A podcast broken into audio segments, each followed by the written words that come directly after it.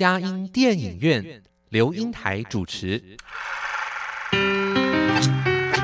一部好电影是综合艺术的精彩呈现，悲欢离合的生命故事，喜怒哀乐的戏剧情节，环环相扣的影音画面，丝丝入扣的音乐搭配。透过专家对电影的赏析，让我们与自己的心灵对话。看电影，谈人生，欢迎您收听由资深电影导读老师刘英台主持的《佳音电影院》。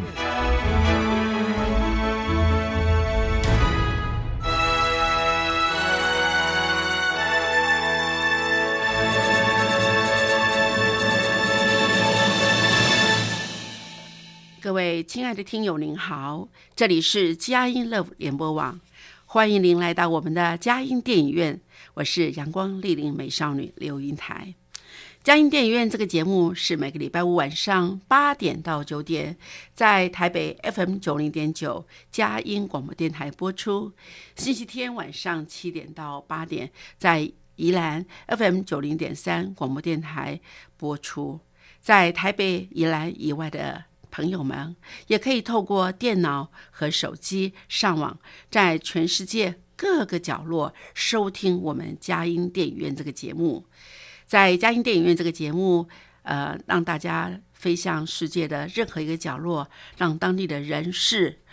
物与我们来做一个连接，扩张了我们的生活领域，开拓了我们的心灵视野。今天非常。高兴的，也就是在我们这最近，呃，我们就在我们的本土，哇，终于有个扬眉吐气的一个国片哈，在最近非常的呃夯哈，呃，在金马奖当中也这个大放异彩。好，哎，那我们这里特别邀请了，就是瑞呃。嘉玲老师，瑞嘉玲，这个瑞还是要那个一个草，在一个内内啊，非常的那个，哎，这个姓还真不多嘞。是是，哎哎呃，瑞嘉玲老师，他是呃，就国中老师退休，对啊，我退休于海山高中，好国文科。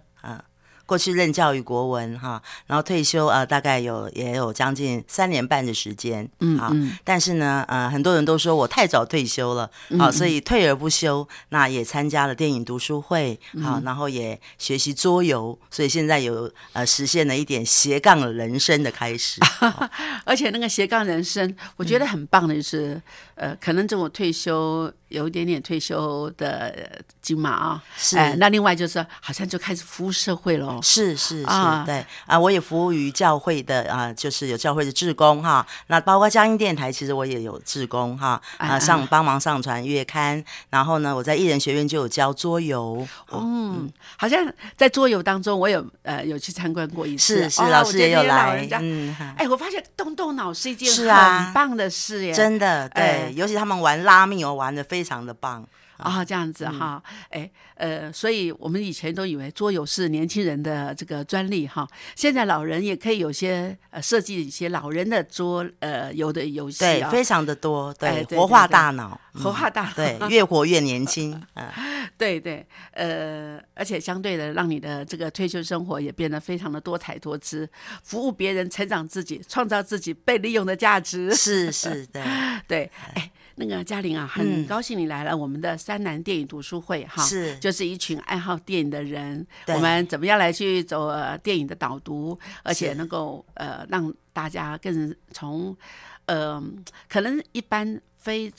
专业电影工作者。的角度去把这个电影它延伸讨论，呃，成为我们生命中的一些滋养的养分哈。是，哎，这是我觉得三南给我们最大的帮助哎。对，真的，哎，对，虽然每个月一次而已，但是每一次都收获满满，对，而且得到很多呃，也是心灵的疗愈啊，然后让大家能够一起借着电影来一起成长，是很棒的读书会。而且在呼朋引伴要看电影的时候，你就可以知道要找谁来看电影了。对对对，包括今天要谈的这部电影也是啊，大家一起对啊。哎，来来说说你你为什么会谈这部电影《孤味》呢？嗯，呃，因为我那时候在号召说有谁来谈《孤位》的时候，你说好，老师，我愿意来接受挑战一下。哈，好，呃，第一个一方面就是说，因为看到他在金马奖上大放异彩，好，而且我知道他是一部呃以女性角色为议题的一部电影，刚刚好可能也是跟我们自己的心境也有些有所关系。那但是“孤位”这个名词呢，嗯，那时候我是很好奇。特别还查了一下，为什么会取名为“孤位”？嗯，好，那以为说是在谈到一啊，可能是美食的电影吧？对哈，虽然又跟美食有关系，哎，可能跟美食有关系的。对，那难道只是这样吗？啊，我就觉得嗯，很想去看，尤其是我们的国民阿妈哦，陈淑芳女士，呃，得夺得影后啊，非常的难得，哎，所以这都是吸引我的原因。对，我觉得他在那个八十三岁的当下，第一次得奖啊，那个兴奋的感觉，而且我发觉他好像也在从六十几岁开始经营脸书，哎。哦，是哈，哎，对，所以他也是很年轻，很年轻就一直把自己跟时代是与时俱进哈。对对。所以当他在跟年轻人在拍这部电影的时候，哎，我发觉好可爱哦。对，很自然哈。嗯对，真的是呃真情流露，然后是一个非常的好的演技。对，而且说我得奖了，但是我不加价。是，对，而且他从来不觉得自己是明星。对对，就就是一个很生活化的人，对，很生活化的。嗯，好，那在这里面哈，我想呃，当然我呃，他已经那个就是票房呃早就破亿了啦哈。那在破亿过程中哈之后，可是我实上觉得还是有，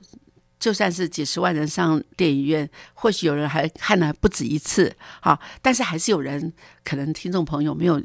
呃看过在。看过这部电影，你你能不能说说看？顾伟大概简单扼要的告诉我们，再来我们来再剖析这部电影吧。嗯，好，呃，我看到顾魏这部电影的时候呢，呃，第一个我感受到的就是女主角，哈，就是啊，我们的这个秀英哈，她在里面的那个名字是秀英哈，那她以虾卷来撑起一片天，啊，那么虾卷就是在这个片名里面所谓的孤味。好，那孤味其实呢，它就是指的，就是啊，好像在台语的呃呃翻译里面，它是说独孤一味，好，独孤一味，对，它是一种非常专注的，好像餐厅只卖一道料理，好，所以其实它有隐含呃一个很专一的、很执着的一个味道，把这个事情做到好，好，所以其实后来呢，就引申到了女主角，其实她以路边摊虾卷这样的一道料理。来撑起了他家里面的一片天，好，所以这就是一个呃孤位的整个意义，好，这个呃隐身的地方，好，一个专一的执着的一个生命的态度，好，那么到底是不是只有这样的一个味道呢？那其实，在后面我们慢慢的聊，会知道它还有另外一个它孤单的滋味。那对女主角孤单的滋味，所以等于孤味有代表两个两个含义，对哈，也从一个小探。小摊子变成一个有名的餐厅的老板，对，哎，那到底里面一些什么纠纠结结哈？是，大大概是哪？你可不可以大概简要的介绍一下？这里面的纠结跟心结还真不少。嗯嗯，虽然是女性的议题，但是呢，我们想说，男生就是先生哈，陈伯昌这个角色，好像我们感觉上他是隐藏起来，他的戏份比较少，但是这里面女性的角色也都围绕着他，所以我们可能先谈一下，呃，先生就是陈伯昌这个角色哈，在这个戏中所扮演的部分哈。那因为啊，我们看到这个片子一开始，其实事实上有一个很大的对比。一个就是啊，我们看到秀英，她要办七十岁的寿宴，哈，但是她的先生啊，这个博昌呢，他却是要呃，他要办理他的后事，因为他刚刚好就在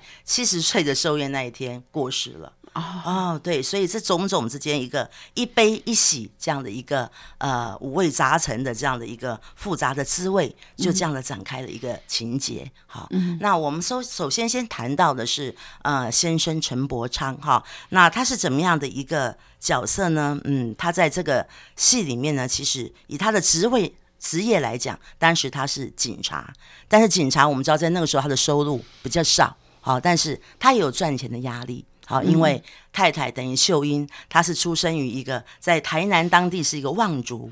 哎呀，而且呢，家里面也是医生世家，好，所以事实上是也算是有一个优越感的一个一个家庭，好，所以可能也伴随着先生的一点点的自卑，因为他觉得钱赚的太少了，嗯，好，所以呢，因此他想要赚钱，那么啊，在这个部分来讲，他确实生意常常失败，好，所以因此他呃，在他的一个呃呃呃呃，对这个家庭的。一个贡献上面，他觉得他没有自尊，好，对，那但是呢，他的个性又是比较属于，虽然是警察，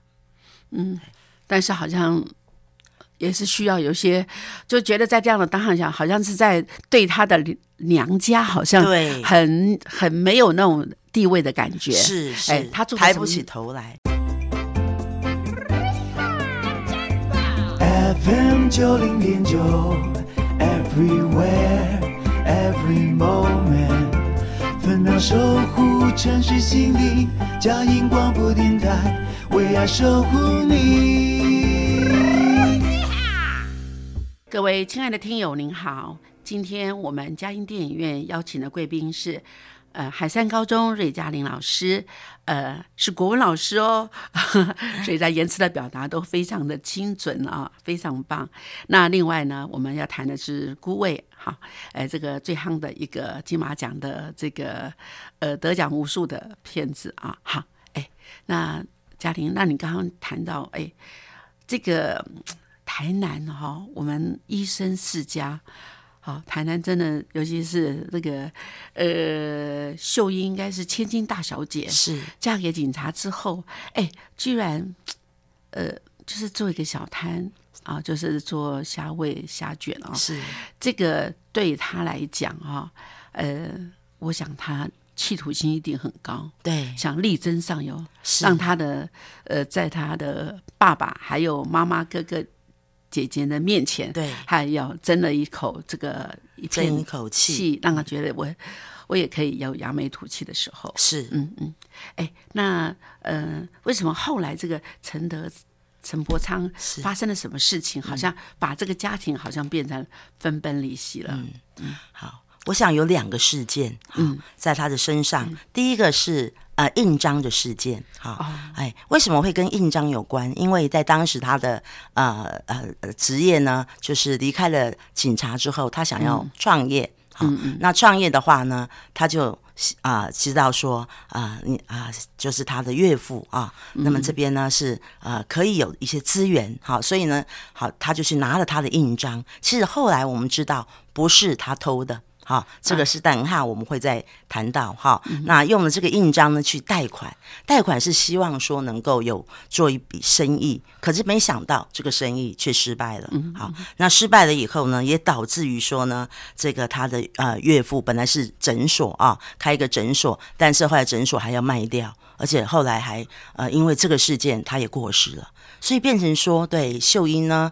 在他的这个娘家呢这边也抬不起头来。好，那么也让他觉得说，啊，是一件一个很悲伤的一个一个事件。好，所以因此我们看到的是，这个印章事件让这个陈伯昌就让他的先生好像呃失去了他的自尊。好，那一方面呢，刚才我们也谈到这个他的先生的个性。好，他先生的个性呢比较自由，好，比较浪漫，然后呢对感情比较不专一。好，不喜欢受到拘束，好，所以好像最擅长写情书，对，还会写一个很浪漫的情书哦，好，对，好，而且这个情书还真的写的文笔非常的好啊，好，那结果演变了一个跳窗事件，好，因为呢，当时秀英还带着她的大女儿和二女儿一起去看到抓奸在床啊，那后来呢，她的先生就赶快跳窗哈，所以演变成后来她的眼睛好像有受伤，所以戴起墨镜来。哎，所以这个跳窗事件呢，也让我们认识到原来他是没有家庭责任的。好，所以因此在当时呢，这样的情况之下，一个是在台南没有自尊，好，台南抬不起头来，加上这个呃对家庭的责任感好比较低，所以留下了一张离婚协议书。但这个离婚协议书呢，只有他自己签名，秀英并没有签。因为秀英留下了一句话，这句话也是当时让我们非常感动。她的执着，她的专一，在这里看到。她说：“夫妻不就是要做一世人吗？夫妻就是一辈子的。好传统的女性，对，非常传统的女性，哎，所以让我们看到，其实秀英就是以虾卷啊，在路边摊的这个小小的摊位，她担起了一个家庭的责任的开始。那么陈伯昌离开家就离开了这么二十多年，等于说在孩子小时候到成长阶段，爸爸这个角色他都是缺席的。嗯，但是好像在这当下里面，他也留下了呃三加一个小孩。孩是三加一，哎，对，虽然是在以前的短片啊，三三个女儿一个儿子，可这里是三个女儿和一个呃在外呃就是就是后来有人领养领养的小孩，是是是，对，哎，那那这个责任好像都在秀英的身上，对，都在秀英身上，嗯，所以秀英应该也有很多的她的怨气，然后有很多的委屈，嗯嗯嗯，而且在这当下里面。哎，这样子好像不知道了。呃，嘉玲老师，你想先从这里开始出发去谈，就谈谈秀英，还是要谈？嗯，继续谈。为什么后来好像那走了就走了，可他好像还是有一些连结，是，而且在连结当中，好像最后他好像常常还是每年都回来，是看一下，哎，还是有回来的。好，那啊，我们就回到刚才我们所说的这个悲喜交织的这个好复杂的这个情绪啊。那也就是说，在七十岁的寿宴这一天，刚好先生过世啊。那么这也是一个非常奇妙的一个连接。好，那所以他一边是要庆祝自己的寿宴，但是他又要为他的先生办理后事。好，而且在影片的一开始。那他就先生就在他的这个病床上说：“我想要回到家里。”啊，在最后生命垂危的时候，那这句话其实也让我们知道，其实他的先生呢仍然心系台南，虽然人到了台北流浪去了，但是他希望落叶归根的这样的一个一个情感。好，那。那秀英当然知道，因为毕竟先生他是土生土长的台南人，所以其实秀英的心情呢，他也说了，他说，就算我欠他了，好了，我一定会把他的丧礼办得风风光光的。哎，好像我们。很多传统女性，也就是认了，对，认了，欠你的，对我欠你就觉得，哎，呃，这次还了以后就没有，不必再再有欠了。对对对，哈，所以他还是承接了这样的一个后世的一个 一个办理的过程，哈，只是说他不让他回到家里，嗯，他能够，呃，他的界限就是说留在殡仪馆啊，来为他筹办这样的一个一个丧礼，嗯嗯，好。所以在这这当下里面，好像这个对于一个呃秀英哈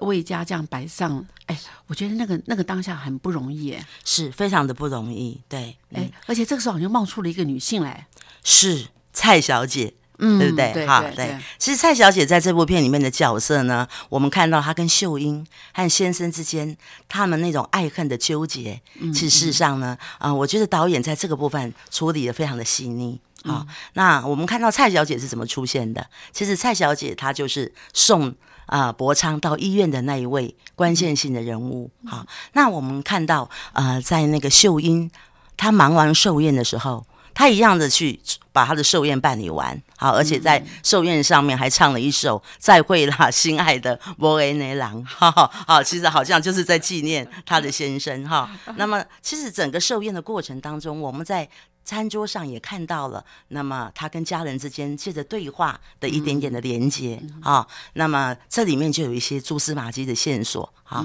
那么再来就是说，他忙完寿宴，立刻哈赶到医院，他想要了解到底。送她先生到医院的这位女人是谁？好，所以开始也让我们知道蔡小姐的出现。其实蔡小姐呢，在这个片中呢，其实我们知道她是最后她先生在台北这二十多年当中啊陪伴她的。而且呢，我们知道秀英一直很想知道一件事，就是到底这个啊这位蔡小姐陪伴了她先生几年的时间。好，所以其实也就是说，在他的呃最后这样的一个生命阶段，是怎么样的女人陪伴着她的先生？她感到非常的好奇。那这也是她内心里面其实仍然牵挂着她先生的一个情感。嗯，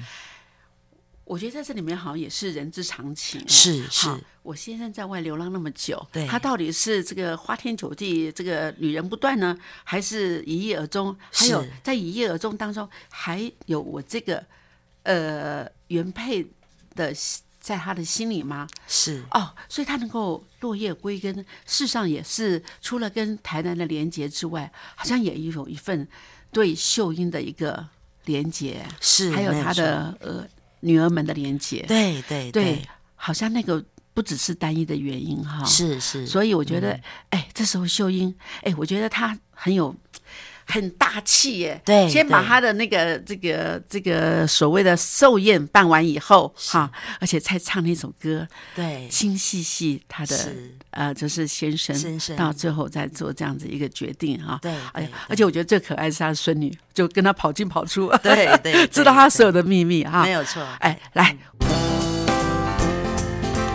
台北 FM 九零点九，佳音广播电台；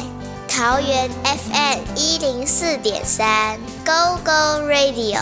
宜兰 FM 九零点三，Love Radio。这里是佳音 Love 联播网，精彩节目，欢迎继续收听。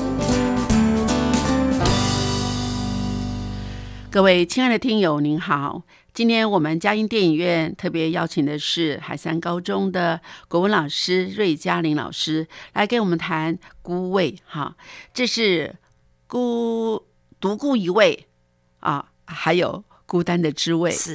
啊，好，那在这里面我们来想啊，就是说，哎，刚才您说一个男人啊，哦，后来离乡背景，好像在这个当下里面，呃，他生命中有两个两个女人，而且，哎，对于秀英一直在想说，哎，他能够这样子。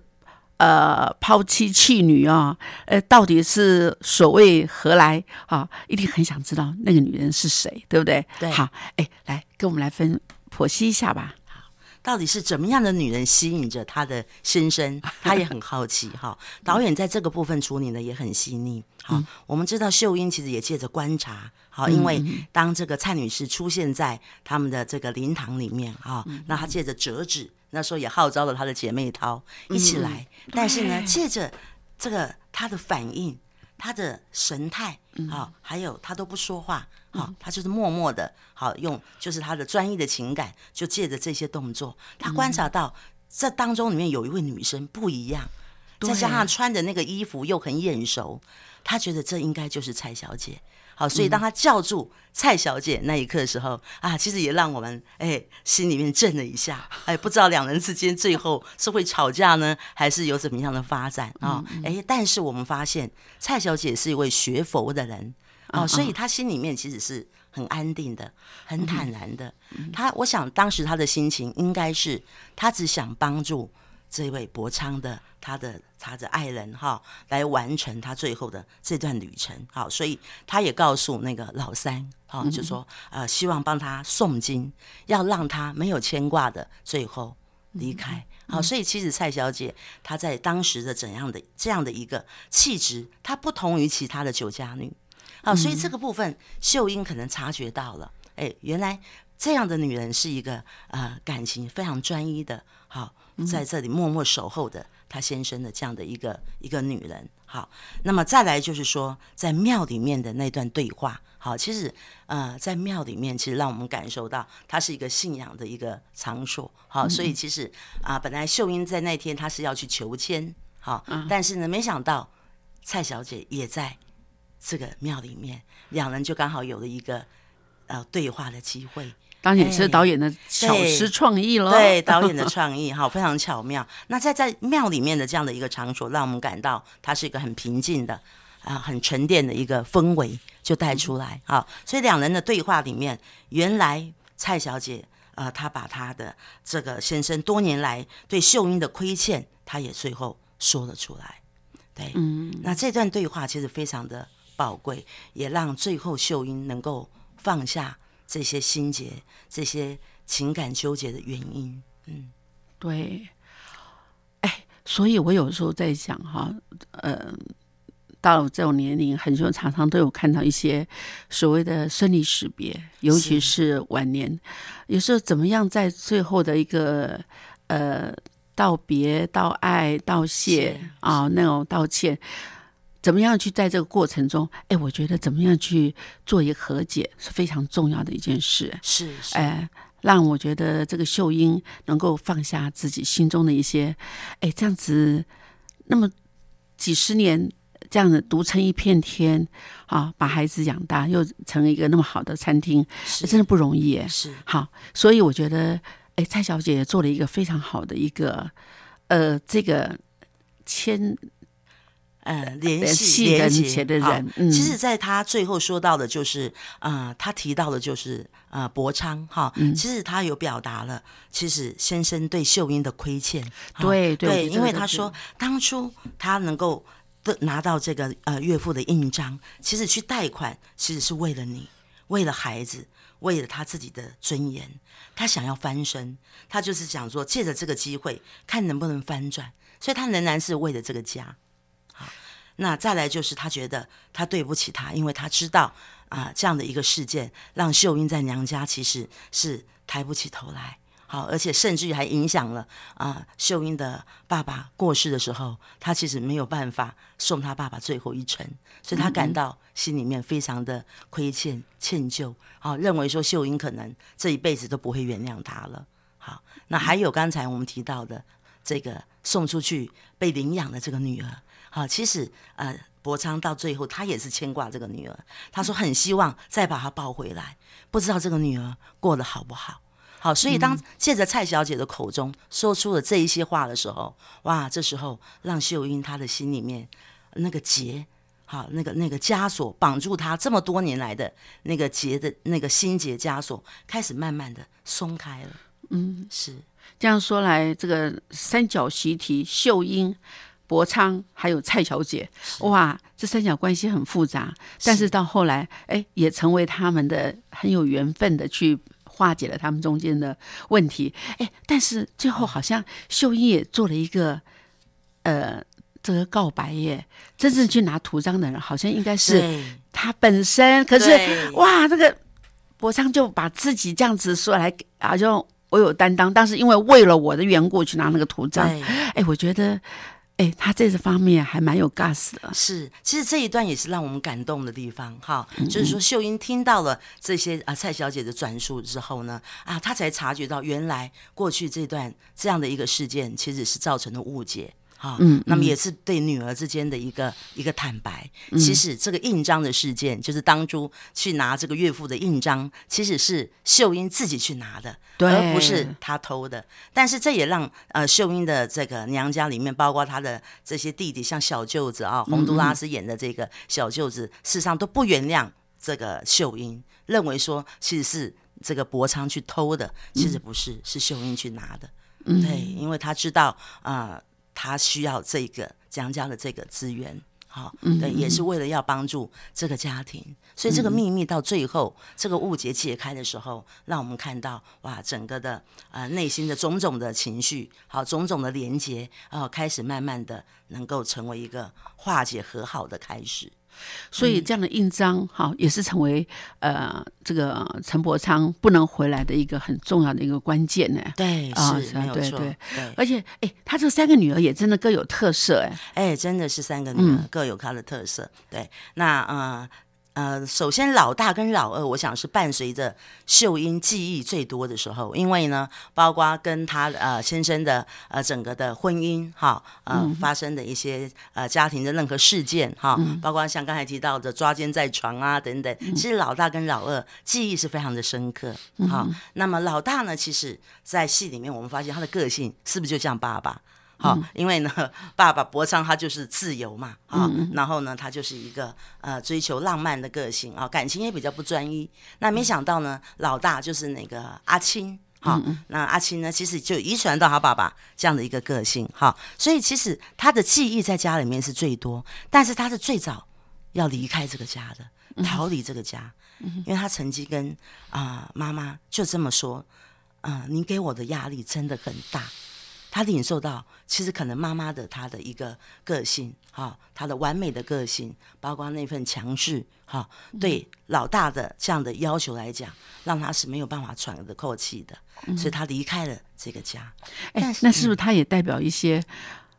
他那个博昌在这个家族中，他也承受了很大的压力。其实也是，也是要有成功的那种呃，对这个压力。对，其实也反映到这样的一个情节。嗯，对对。所以其实当然，秀英对老大的离开家里，好，还有他管不住他的这个个性的这个部分，他也有他的一个一个怨气。好，对。所以其实这部片里面最先劝秀英要放下的，其实是老大。好，他说了一句话，他说呢，我没有代替，没有办法代替爸爸向你道歉。你现在最需要学习的就是放下。对对，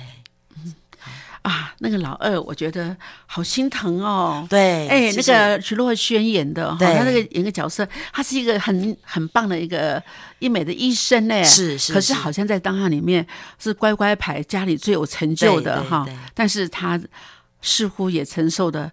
呃，他现在也对他很好，但他也觉得很没有安全感。你在好像两地两地这个奔波，嗯，其实我看到这几个女儿的时候，我觉得他们也承担了孤单的滋味，在这家里面也是有孤味的哈。呃，老大有老大的孤单哈，那么老二的部分呢，其实他的孤单呢，就在于说他从小其实妈妈就看到他他会念书，嗯嗯，那么他就是有这样的一个优势，好，所以他就是只要念书念得好，哎，那么。他就是觉得他可以得奖，得奖的话，爸爸就会回来，那妈妈就高兴，所以他就抓住了这一点，他就说：“那我就是要努力读书。”对，所以甚至于他说呢：“我当医生其实不是为了赚钱，哎，是为了这个家有能够让妈妈有面子，带着他能够到他的娘家去走动，甚至于跟他的舅舅亲近，啊，可以平起平坐。我也是医生，对，有尊 严，是的。”九零点九，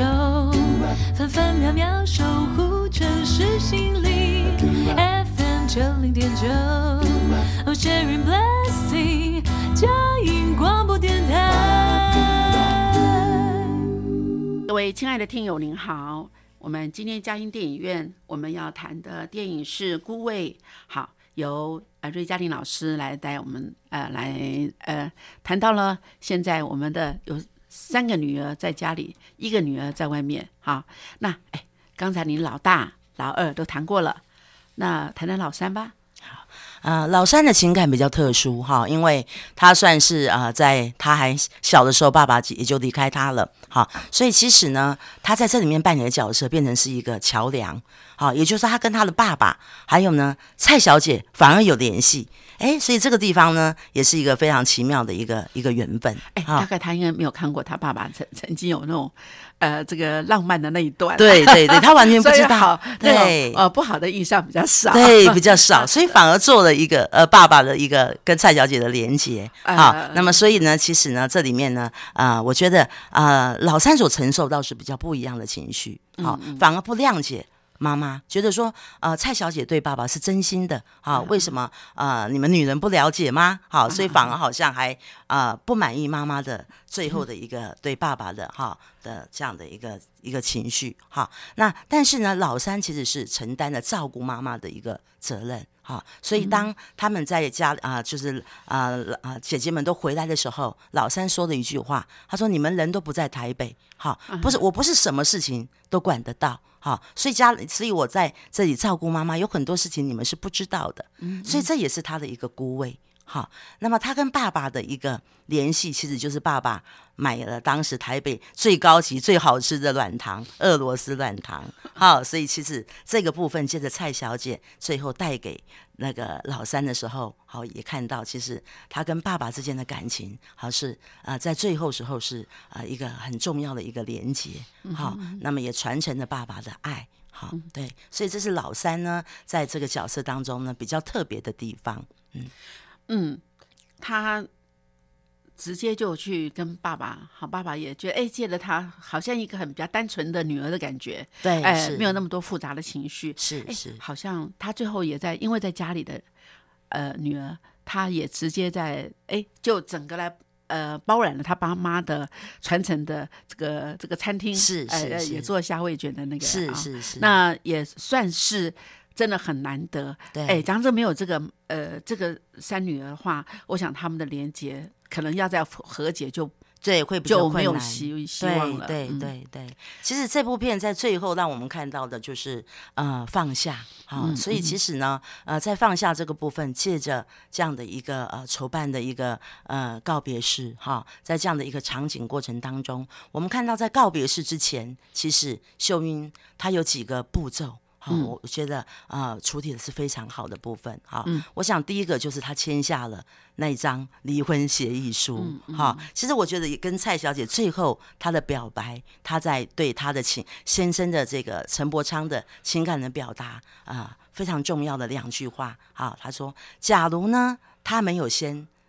呃认识你，我也没有机会认识陈伯昌。”所以他用佛家的缘来做解释。好，因为他先跟你有这样的婚姻，那么所以我也才有机会认识陈伯昌。好，那么再加上最后的整个秘密的事件啊，印章的事件，好解开了这些结，都慢慢的松开以后，我想，呃，秀英第一个他知道，那么该是他签下离婚协议书的时候了，所以最后他在这张书上签下了他的名字，所以我觉得第一个他的放下。好，那再来的话，他把他先生后来的一些呃，包括跟先生有关的一些照片啊，或者怎么样，他就希望说最后也随着告别式能够一起烧掉，好，好像挥别的过去的这些这些阴影，好，挥别过去。那我想一个人要放下不容易，好，那么啊、呃以我的信仰来讲啊、我想我们不是到庙里面去求签的方式。那因为我的信仰，我认识